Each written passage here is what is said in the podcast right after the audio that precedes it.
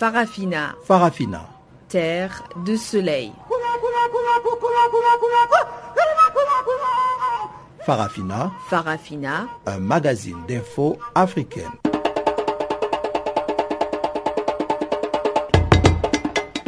présentation Pamela Kumba. Bonjour à tous et merci de nous retrouver sur Channel Africa, la voix de la renaissance africaine, pour suivre Farafina, votre magazine des actualités en langue française. Révélino Ibrahim assure la mise en onde de ce programme et voici les grandes lignes. Première visite du président tunisien hors de son pays, Béji Kaïd Essebsi a été reçu par son homologue algérien Abdelaziz Bouteflika. En République démocratique du Congo, la localité de Beni a encore été le théâtre de meurtres à l'arme blanche. Au moins 17 personnes ont été tuées. Et puis, page santé, l'Afrique, à l'instar de la communauté internationale, commémore ce mercredi la journée mondiale de lutte contre le cancer. Voilà donc pour les grandes lignes. On y reviendra en détail tout de suite après ce bulletin des actualités que je vais vous présenter.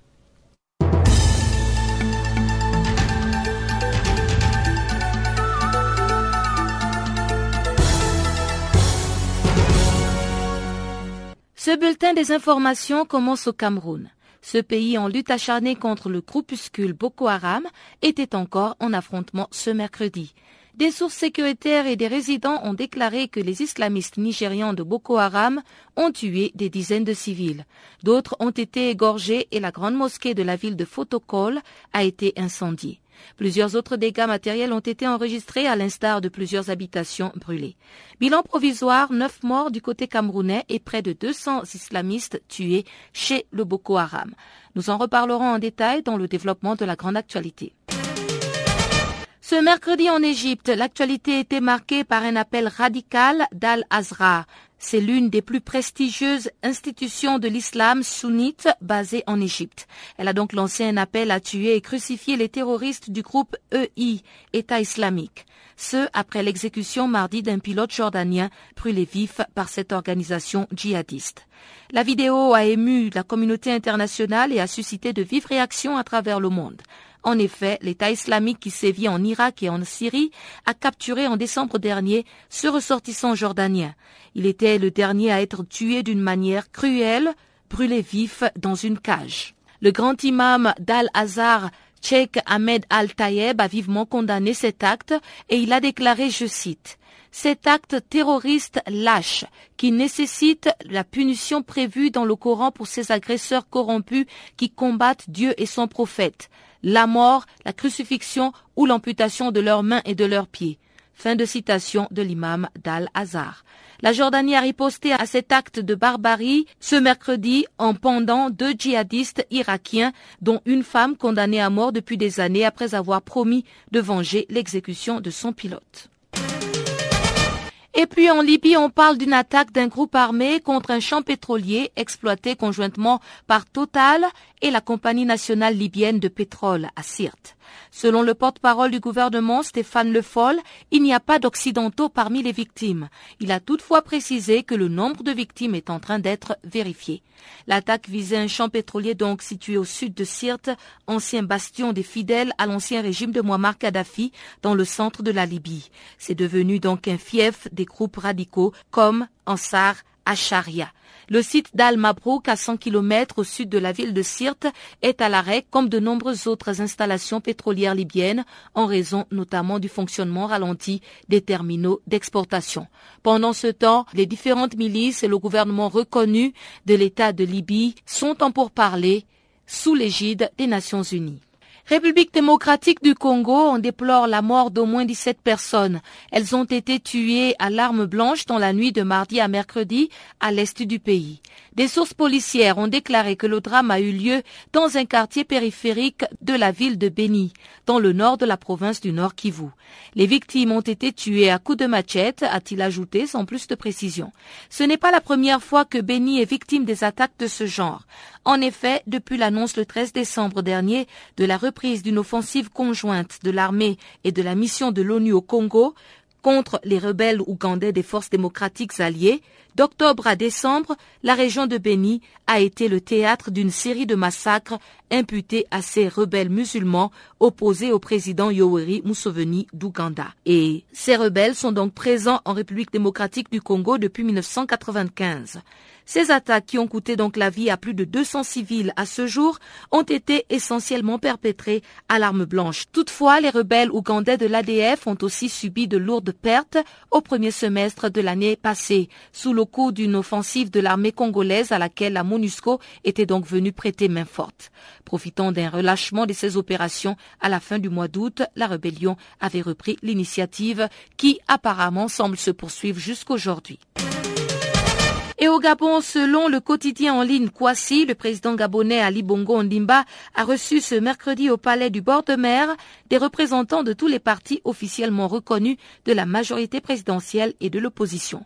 Le front anti-Ali Bongo n'a pas encore administrativement été reconnu et l'Union nationale n'a pas été rétablie dans ses fonctions.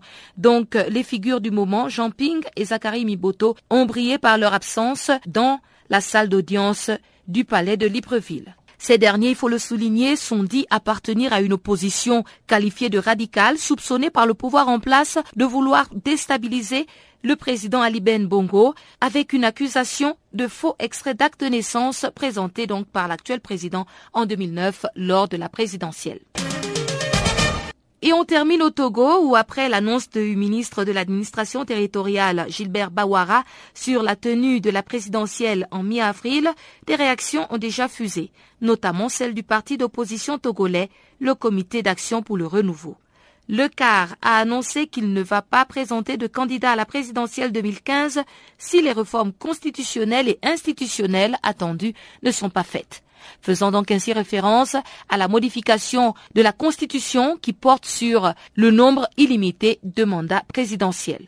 Cette décision donc a été annoncée ce mercredi à Lomé la capitale et elle a été signée par son président national, maître Dochi Apevon. La déclaration du CAR a contrarié donc la volonté du parti Alliance nationale pour le changement qui a par contre positionné son président national Jean-Pierre Fabre pour défendre ses couleurs. Soulignons que la candidature de Jean-Pierre Fabre est soutenue par plusieurs partis de l'opposition togolaise regroupés dans le combat pour l'alternance politique en 2015.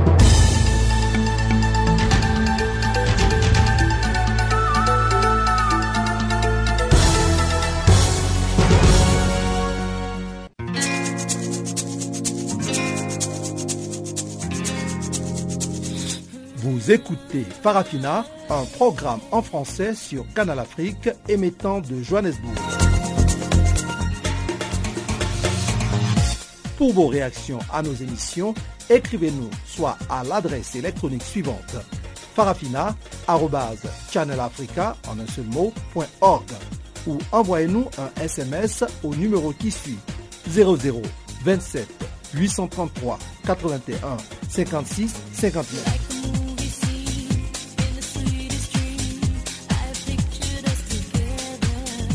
Notre adresse électronique farafina.channelafrica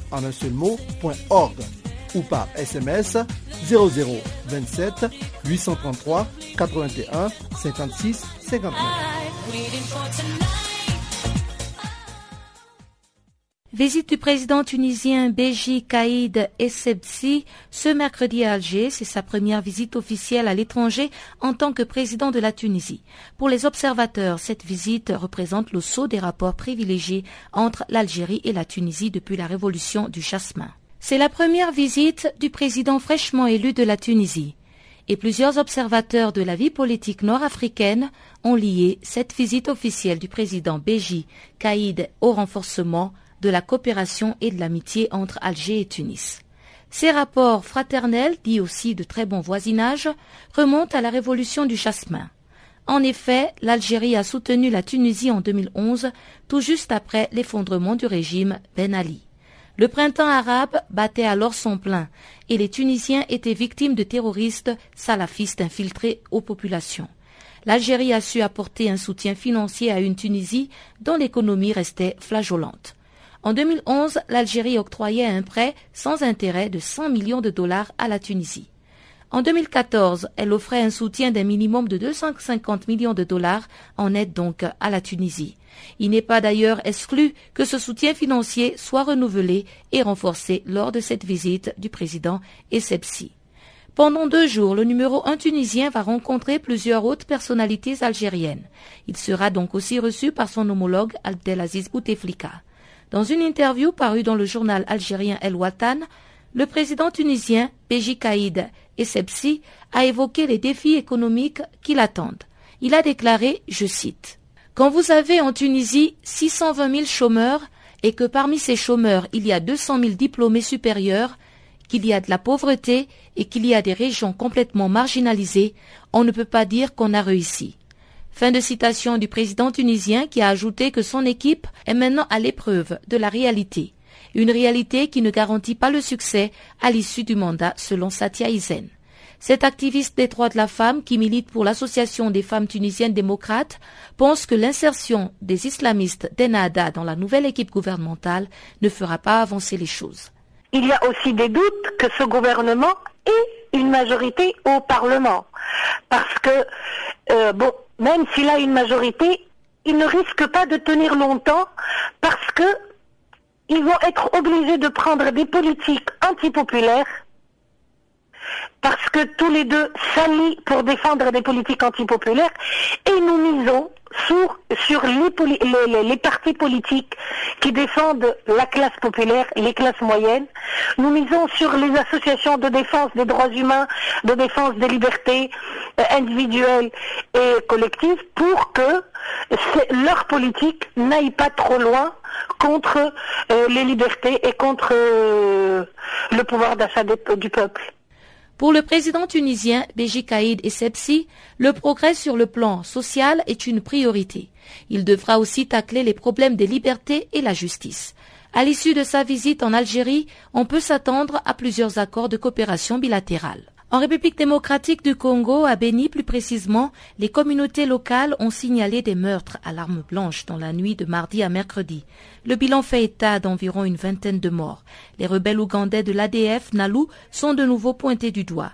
Pour mettre Kavota de la société civile du Nord Kivu, ces nouveaux meurtres remettent en cause les efforts consentis par les autorités politiques à protéger la population de cette partie du Nord. On l'écoute.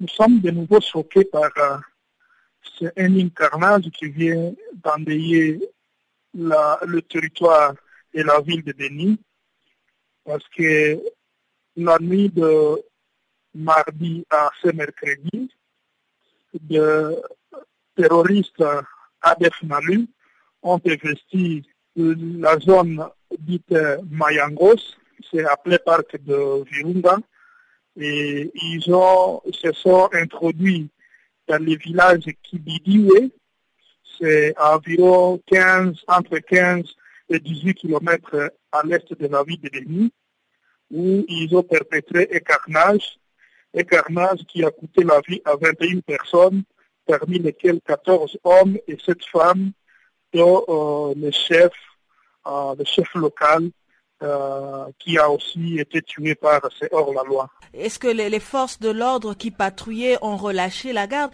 Pourquoi est-ce que tout à coup tout a repris? Il faut dire qu'on a observé pratiquement deux mois d'accalmie et tous on se félicitait des efforts qui étaient déjà jusque-là consentis par l'armée, la police, les services de sécurité et la MONUSCO, parce qu'il faut noter euh, qu'il y a de cela euh, pratiquement un mois, que euh, les forces armées de la République démocratique du Congo, FRDC, ont mené, ont débuté des opérations conjointes avec la brigade d'intervention de la MONUSCO dans le secteur pour anéantir ces terroristes des ADF Nalu.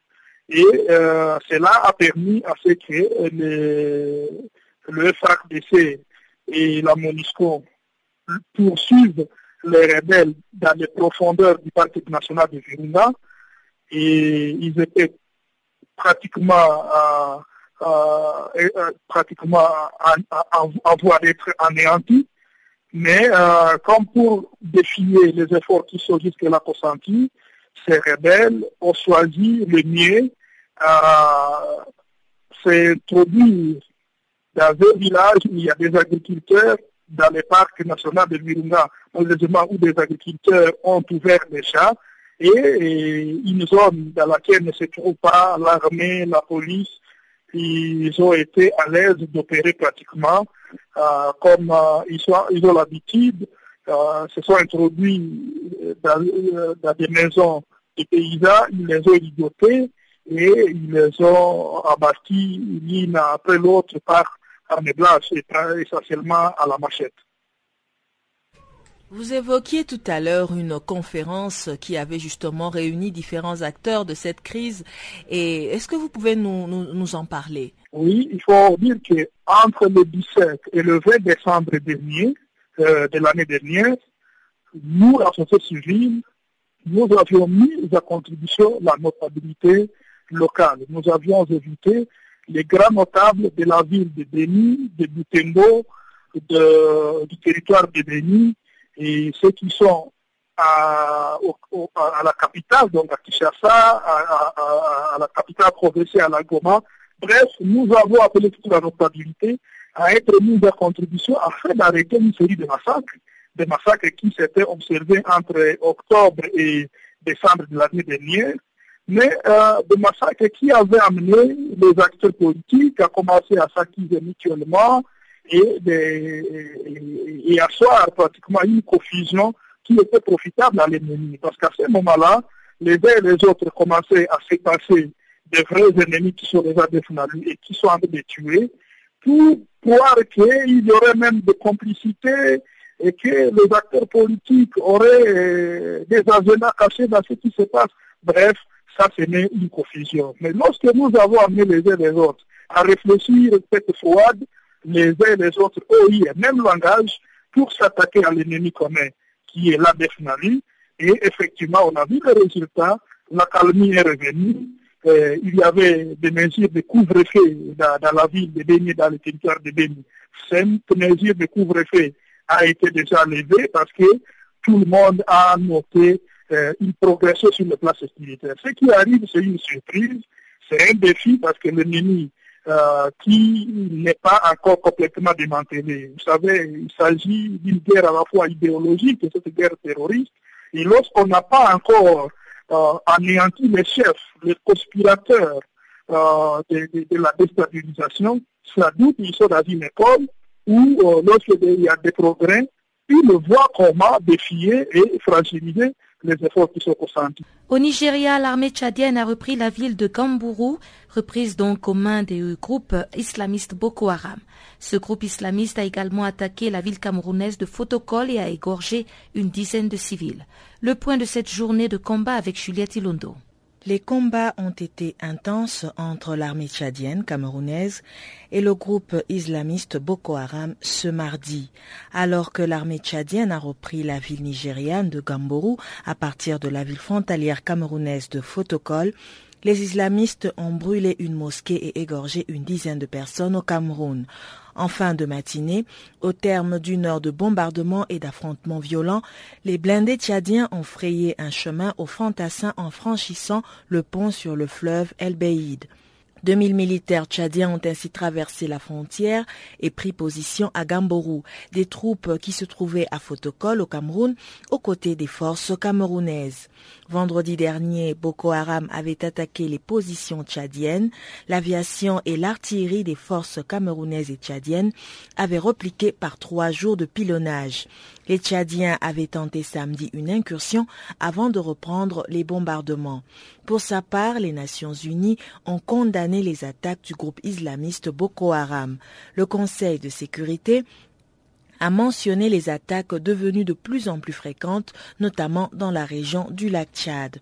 Il a cependant salué les efforts menés par les troupes tchadiennes aux côtés des Camerounais pour venir à bout du groupe islamiste. Corinne Momal-Vagnan directrice du Centre d'information de l'ONU à Genève. Le Conseil de sécurité a dit que Boko Haram constitue une des menaces les plus sérieuses contre la paix et la sécurité aujourd'hui. Ils ont bien sûr condamné toutes les actions de Boko Haram et vraiment appelé la région à augmenter les opérations militaires contre Boko Haram et la coordination internationale régionale contre Boko Haram. Je peux aussi vous dire que samedi à Addis Abeba, le secrétaire général a accueilli avec satisfaction les efforts régionaux pour combattre Boko Haram. Évidemment, si la situation n'est pas résolue, ces efforts devront peut-être devenir plus importants et prendre une autre dimension, mais ça c'est entièrement à la discrétion des États membres.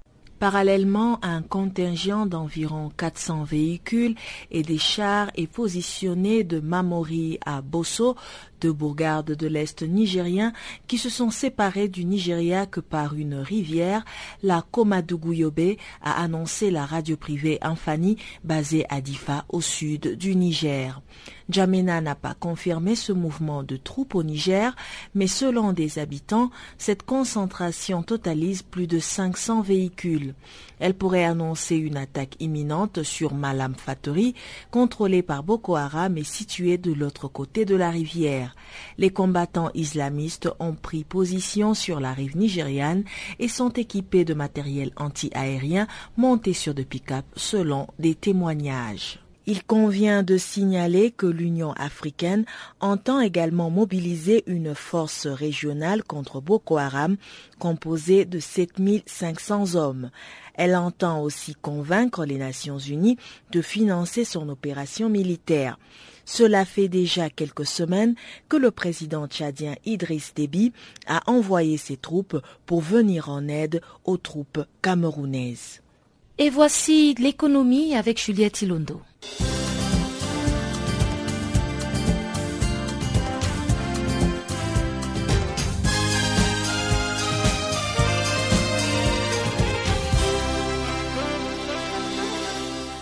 Merci Pamela et bonjour à tous.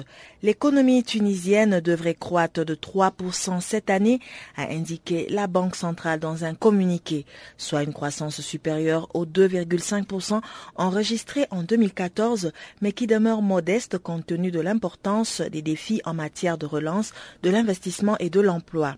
Ce taux de croissance est d'ailleurs inférieur aux 4% annoncé pour 2015 fin août dernier, comme le note un document du Fonds monétaire international. Au titre des mauvaises nouvelles, la banque a également noté le ralentissement de la croissance de la production industrielle, soit 0,3% sur 10 mois en 2014 contre 2,1% de l'année précédente. Et le repli des secteurs du tourisme et du transport aérien le déficit courant continue quant à lui de croître à 8,9% du PIB en 2014 contre 8,3% en 2013. Après quatre ans de transition post-révolutionnaire, la Tunisie a élu un parlement et un nouveau président fin 2014. Le nouveau gouvernement de coalition, qui doit obtenir la confiance des députés mercredi, réunit quatre des principaux partis du pays, dont le vainqueur des élections, Nida Tounes et leur rivaux islamistes Denada. Abidjan entend devenir le premier port de la côte ouest africaine entre ceux de Tanger au Maroc et d'Urban en Afrique du Sud, une ambition soutenue par des investissements conséquents. L'objectif est de devenir le premier port de la côte ouest africaine entre Tanger et Durban, a soutenu le patron du port autonome d'Abidjan, qui peut compter sur ses atouts géographiques au cœur de la sous-région et sur le dynamisme retrouvé de la Côte d'Ivoire, qui enregistre plus de 8% de croissance annuelle depuis 2012 et pèse à elle seule près de 40% du PIB de l'Union économique et monétaire ouest-africaine. Véritable poumon économique qui en moyenne voit passer 91% des échanges commerciaux du pays tout en collectant 85% des recettes douanières, le PAA traite chaque année près de 21 millions de tonnes de marchandises dans 650 000 conteneurs et il espère bien en manutentionner le double une fois réalisés les différents terminaux spécialisés. Alors qu'Abidjan vient de se faire doubler par le port voisin ghanéen de Tema qui a traité 800 000 conteneurs en 2014, le port d'Abidjan entend booster le trafic containerisé grâce notamment au démarrage du deuxième terminal à conteneurs toujours prévu pour 2018, a affirmé INCA, démentant ainsi tout report du début des activités. Après Abidjan, c'est au tour du tribunal du travail de Lomé de condamner Ecobank, cette fois dans le cadre d'une procédure pour licenciement abusif. Le groupe bancaire basé au Togo devra payer 5,7 milliards de francs CFA à son ancien directeur général. La décision est tombée le 3 février, comme prévu. Selon plusieurs sources, le tribunal du travail de Lomé a condamné Ecobank dans le cadre d'une procédure pour rupture abusive de contrat menée par Thierry Tanon à l'encontre du groupe bancaire panafricain.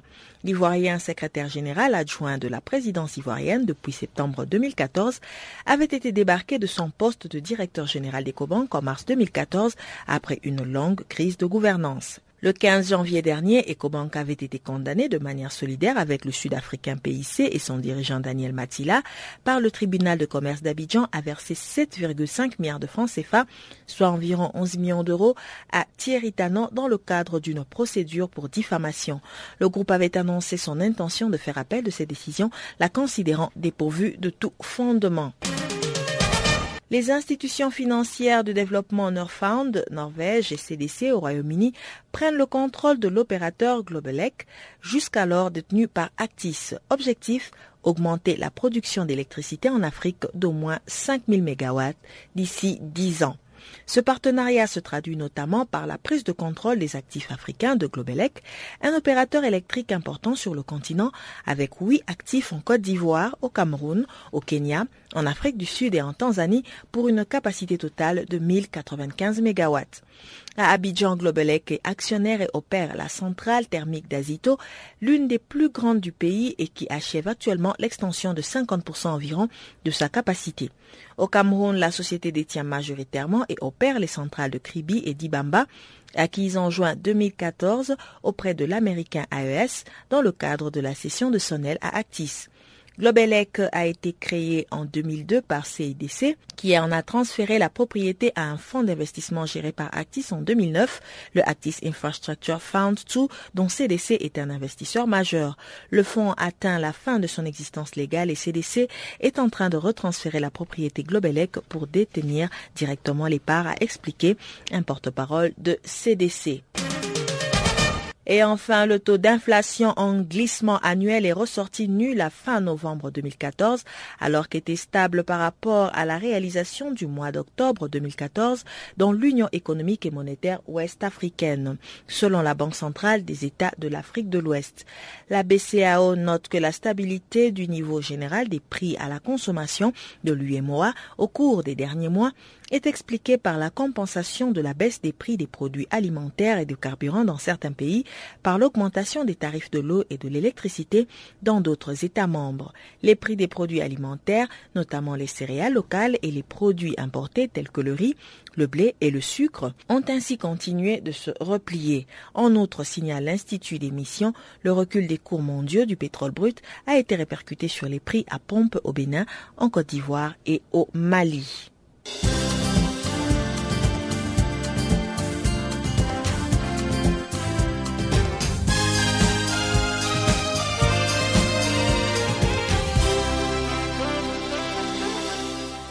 Au chapitre de la santé, l'Afrique, à l'instar de la communauté internationale, commémore ce mercredi la journée internationale de la lutte contre le cancer. Placé sous le thème Combattre le cancer à notre portée, ce fléau fait toujours des millions de victimes partout sur la planète. On note toutefois une diminution des facteurs de risque et un dépistage précoce qui apparaissent comme de réelles armes de prévention.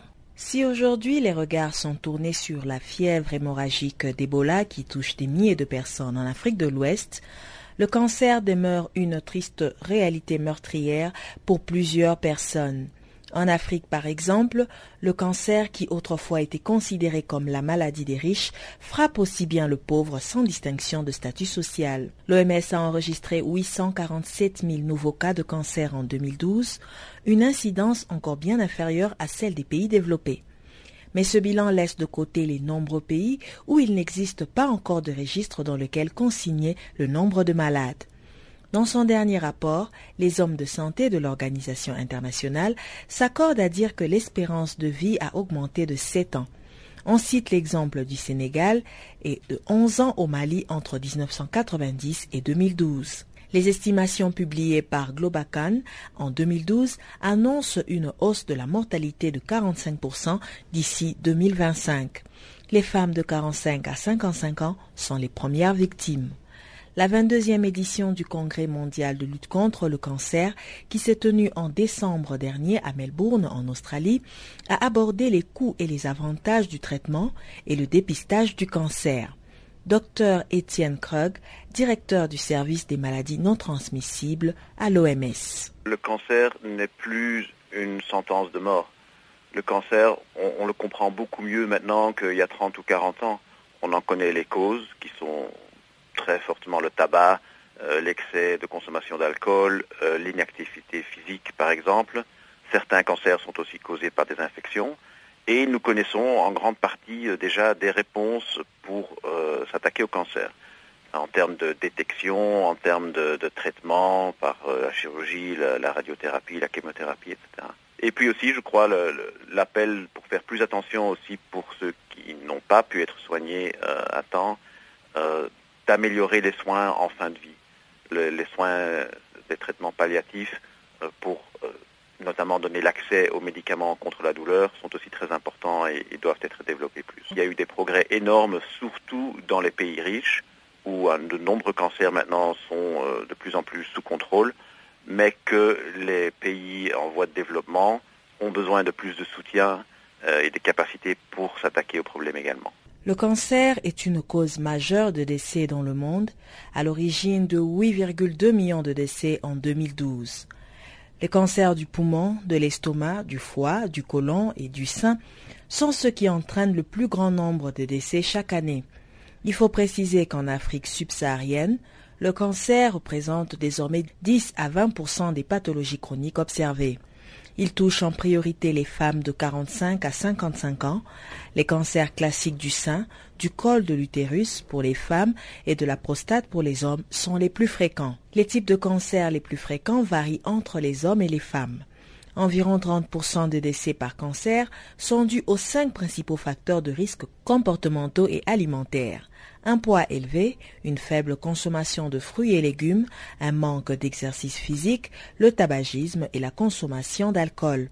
Plus de 60% de nouveaux cancers surviennent en Afrique, Asie, Amérique centrale et Amérique latine. Ces régions représentent 70% des décès par cancer dans le monde.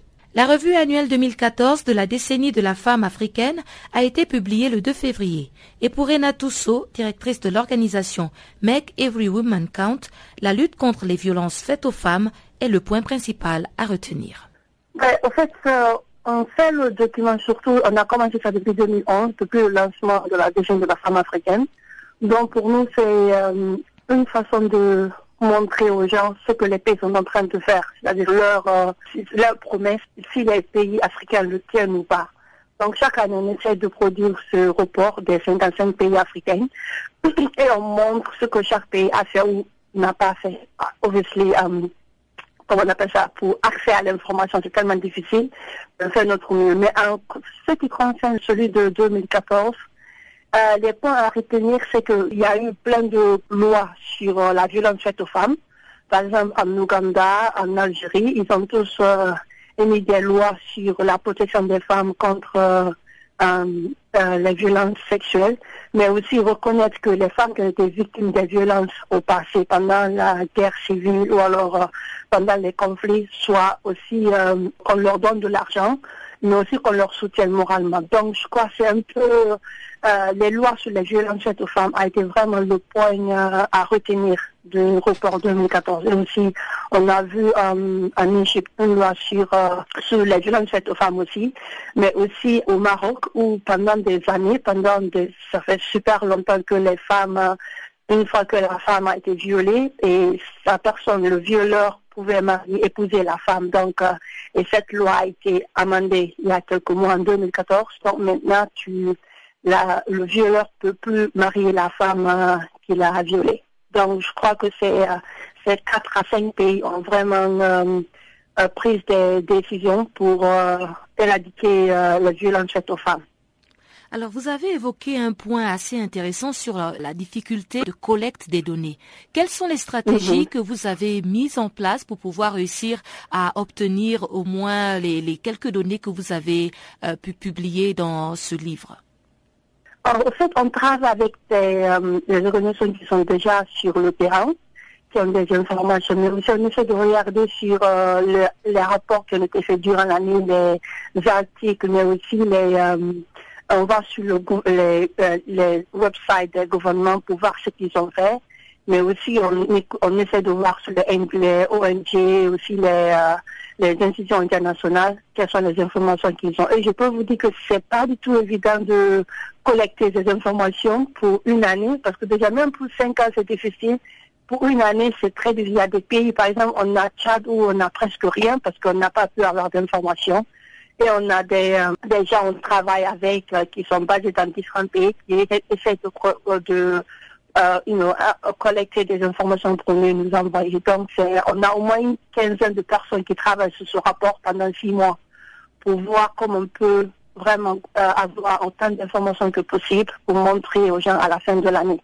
Et ce rapport, au fait, a été lancé au sommet de l'Union africaine le, le 26 janvier à Addis Abeba. On l'a lancé avec euh, les ambassadeurs, mais aussi les ministres, pour le montrer. Pour le, c'était la première fois qu'on a lancé ce rapport en Afrique. On, était, on a vraiment reçu un bon support de tout le monde. Donc on essaie vraiment, on espère vraiment que ça va continuer et que les gens vont voir le progrès ou alors les promesses que les pays sont en train de faire parce que c'est très important de leur montrer ce qui a été fait ou pas fait. Et euh, ce rapport a été vraiment utilisé par les pays, par d'autres pays, les groupes de femmes qui l'utilisent euh, dans leur pays pour euh, aller faire du lobbying à leur gouvernement pour leur dire voici le rapport pour cette année, ce que vous avez fait, vous n'avez pas fait, on veut que vous preniez des actions sur euh, ce, sujet. Et c'est le but au fait du rapport.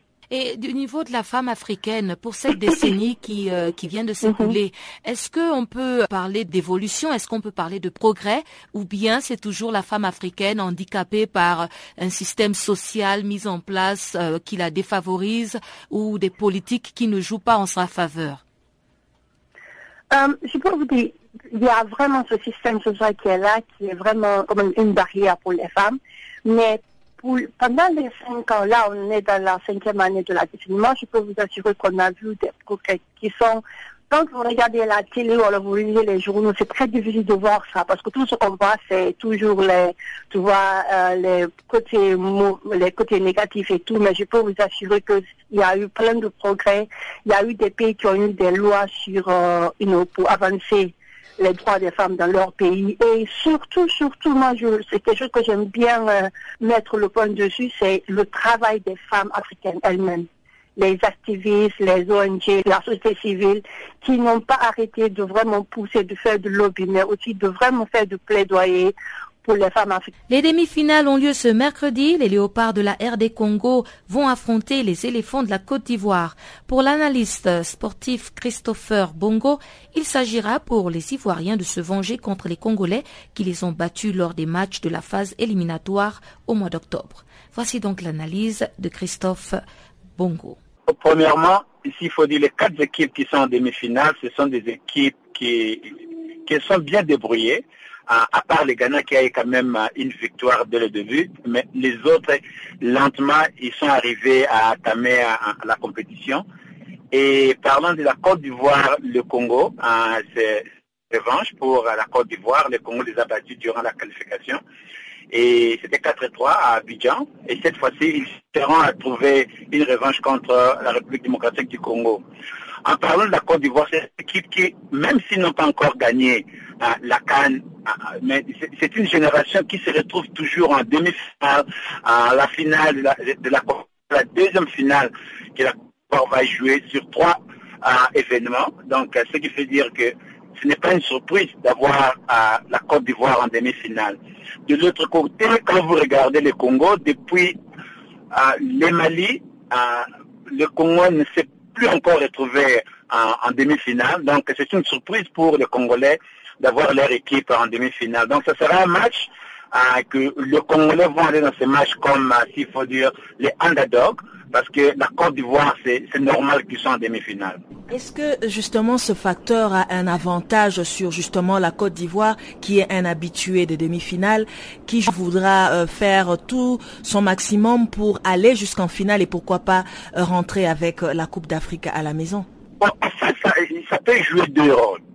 Quand vous êtes favorite, ça peut jouer deux rôles. Premièrement, vous avez, une grande pression cette génération, euh, ce qu'on appelle Golden Generation de la Côte d'Ivoire, euh, ils arrivent en finale, euh, ils arrivent en demi-finale, ils ont de, deux médailles, trois médailles d'argent, mais ils ne sont pas encore en mesure d'avoir médaille d'or. Donc il y a une grande pression à cette génération de Yaya Touré et, et Kolo Touré, surtout Kolo Touré, dernière compétition à la Cannes, de rentrer à la maison avec médaille d'or. Donc cette, pression d'être favorite, ça, peut être mal, nuisible pour euh, cette équipe euh, euh, ivoirienne.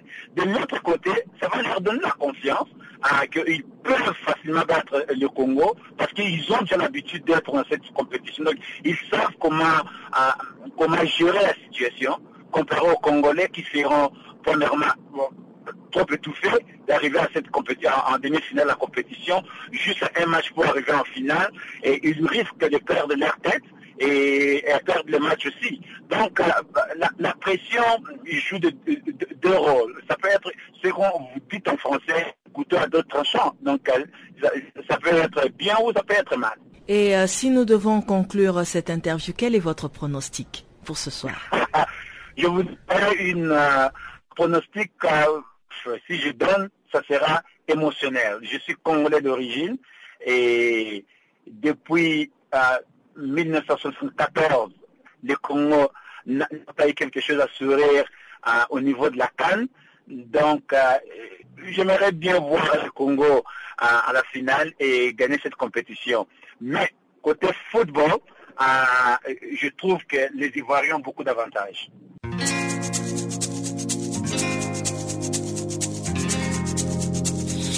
Vous écoutez Parafina, un programme en français sur Canal Afrique émettant de Johannesburg.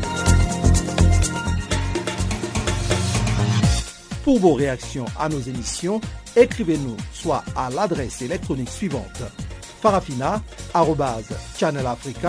mot, ou envoyez-nous un SMS au numéro qui suit 00 27 833 81 56 59.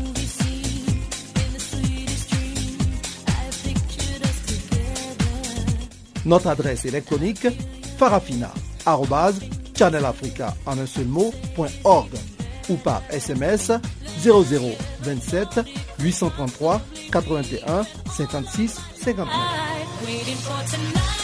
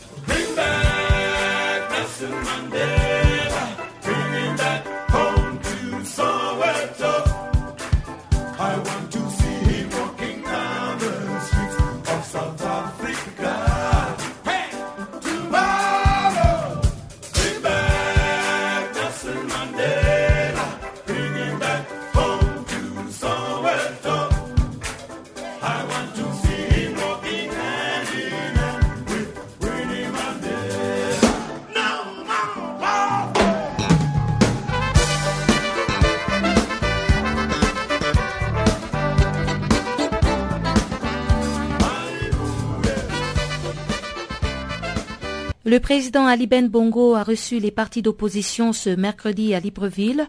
L'Union nationale dissoute a été réinstaurée et le Front de l'opposition pour l'alternance a donné une conférence de presse. C'est après moult manifestations, mouvements d'humeur et même morts de partisans que l'Union nationale, principal parti d'opposition gabonaise, reprend aujourd'hui officiellement ses activités.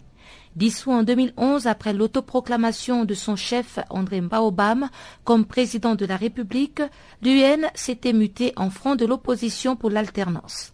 D'une voix solennelle, le ministre de l'Intérieur, Guy Bertrand Mapangu, a déclaré, je cite, le parti politique Union nationale est réhabilité et autorisé à exercer ses activités sur l'ensemble du territoire national. Fin de citation.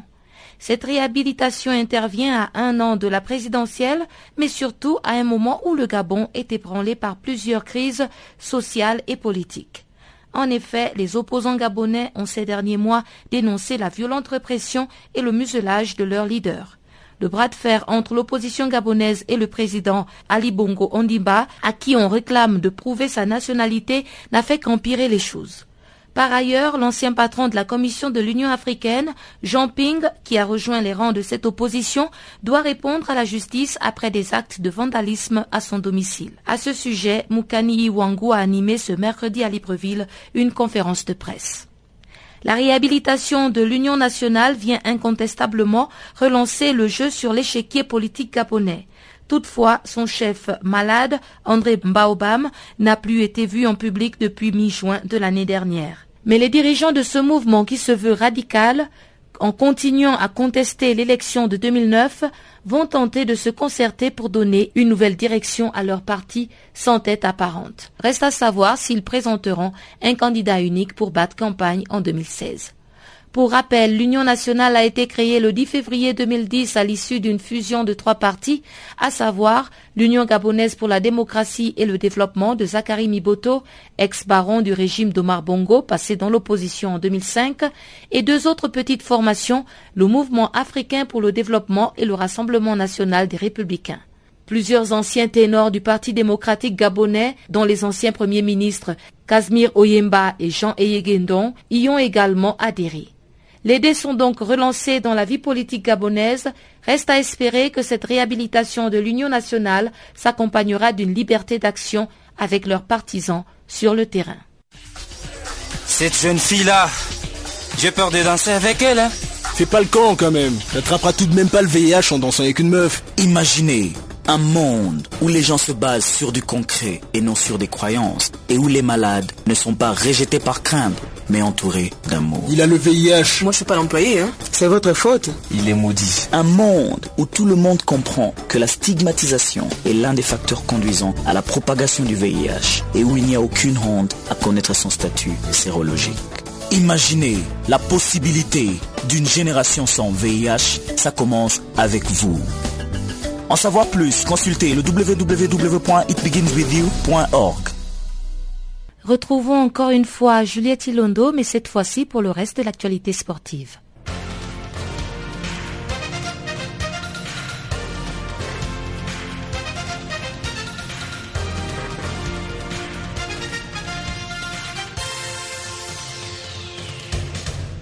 Encore une fois, bonjour. C'est le résultat des sanctions prises par la commission de discipline de la CAF, Confédération africaine de football, réunie mardi pour statuer sur les événements qui ont émaillé la rencontre Tunisie-Guinée équatoriale comptant pour les quarts de finale de la Cannes 2015. Si l'arbitre de la partie, c'est Shorn Jari Drabarsad, est lourdement sanctionné d'une suspension de six mois et d'un retrait de la liste d'élite à des arbitres de la CAF, la Tunisie qui a crié au vol est également sanctionnée.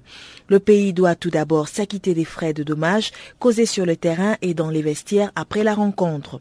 La Tunisie est amendée de 50 000 dollars pour le comportement insolent, agressif et inacceptable des joueurs ainsi que des officiels. La CAF instruit la FETF, Fédération tunisienne de football, de s'excuser dans une lettre avant le 5 février à minuit pour les insinuations de partialité et de manque d'éthique à l'encontre de la CAF et de ses officiels ou à défaut de présenter des preuves irréfutables et tangibles pour étayer les propos injurieux. La CAF menace ensuite la Tunisie, au cas où cette lettre n'arriverait pas sur la table du comité exécutif de la CAF, de la possibilité de refuser la participation de l'équipe nationale à la prochaine édition de la Coupe d'Afrique des Nations Cannes 2017. Le comportement de Wadi Jari, président de la FTF, lors de la rencontre et en sa qualité de membre de la commission d'organisation de la Cannes est condamné. Ce dernier a d'ailleurs démissionné du comité exécutif de la CAF à la suite du match. Nous avions évoqué tout à l'heure la suspension de l'arbitre Seshurn Rajidra Parsad, l'arbitre du match Tunisie-Guinée équatoriale, comptant pour les quarts de finale de la Cannes 2015, qui a été sanctionné pour six mois. C'est la décision prise par la commission de discipline de la CAF après la grosse polémique engendrée par l'arbitrage du Mauricien. Rajid Rapassad ne dirigera donc plus de rencontres durant cette Cannes 2015 et se voit également retiré de la liste d'élite A des arbitres de la CAF. Les raisons de cette sanction, la commission des arbitres a noté avec regret la très faible performance de cet arbitre durant la rencontre, dont notamment une incapacité inadmissible à maintenir le calme et sévir correctement afin de garantir le contrôle des acteurs du match en question. L'arbitre a notamment accordé un penalty à la Guinée équatoriale à la 92e minute du match alors que tous les ralentis ne montraient aucune faute du défenseur tunisien. La fin du match a été houleuse avec les officiels et joueurs des Aigles du Carthage qui ont voulu en découdre avec lui. L'arbitre sera protégé par la police et conduit dans les vestiaires. Depuis sa prestation, alimente toutes les conversations autour de cette canne 2015. Alors que la polémique sur l'arbitrage du match des quarts de finale entre la Tunisie et la Guinée équatoriale n'est pas finie, la CAF a choisi le juge central qui dirigera la rencontre Guinée équatoriale-Ghana du jeudi 5 février. Il s'agit d'Éric Otogo Castane. L'arbitre de nationalité gabonaise aura une grande responsabilité ce jeudi lors de cette demi-finale qui oppose les Black Stars au pays organisateur. Et pour cause, beaucoup d'observateurs auront les yeux braqués sur lui et feront très attention à sa prestation vu qu'il soupçonne la Confédération africaine de football d'avoir favorisé la Guinée équatoriale en donnant des instructions aux arbitres pour siffler en faveur du Zalang national. Ceci après l'arbitrage du match Tunisie-Guinée équatoriale dirigé par le Mauricien. Ce dernier a été renvoyé donc chez lui et suspendu six mois ce mardi par l'instance de football continental. Une punition qui est bien d'avoir éloigné les soupçons qui planent sur la CAF. Nous poursuivons donc avec les nouvelles de la Cannes. Ce mercredi, c'est les demi-finales. Les léopards de la République démocratique du Congo rencontrent les éléphants de la Côte d'Ivoire. Les Ivoiriens partent favoris de cette compétition parce qu'ayant participé plusieurs fois à cette phase de la Cannes. Pour sa part, Florent Ibengue, le sélectionneur de la République démocratique du Congo, son équipe a progressé depuis le match disputé le 15 octobre dernier contre la Côte d'Ivoire à Abidjan. Si la Côte d'Ivoire ne manque pas d'individualité pour suppléer la légende Didier Drogba, Florent Ibengue trouve que l'équipe ivoirienne a un peu changé. Fini avec la canne et terminons ce bulletin de sport avec la boxe. Le boxeur gabonais Taylor Mabika monte sur le toit du monde. Samedi dernier, Taylor Mabika, double champion d'Afrique, a été sacré champion du monde Union internationale de boxe dans la catégorie poids lourd léger en surclassant son challenger américain Tyler Seaver. Le Gabonais a battu l'Américain par arrêt de l'arbitre à la troisième reprise. Taylor Mabika a envoyé l'Américain au tapis dès le deuxième round avec un crochet du droit. Sonné, l'Américain au bilan peu élogieux, désormais 14 victoires, 15 défaites et un nul, est ensuite allé au tapis deux nouvelles fois au troisième avant d'être arrêté par l'arbitre. Taylor Mabika, 35 ans, a signé la 13e victoire de sa carrière professionnelle, dont 7 avant la limite pour deux défaites. Il est le premier Gabonais à inscrire son nom dans les annales du championnat du monde Union internationale de boxe.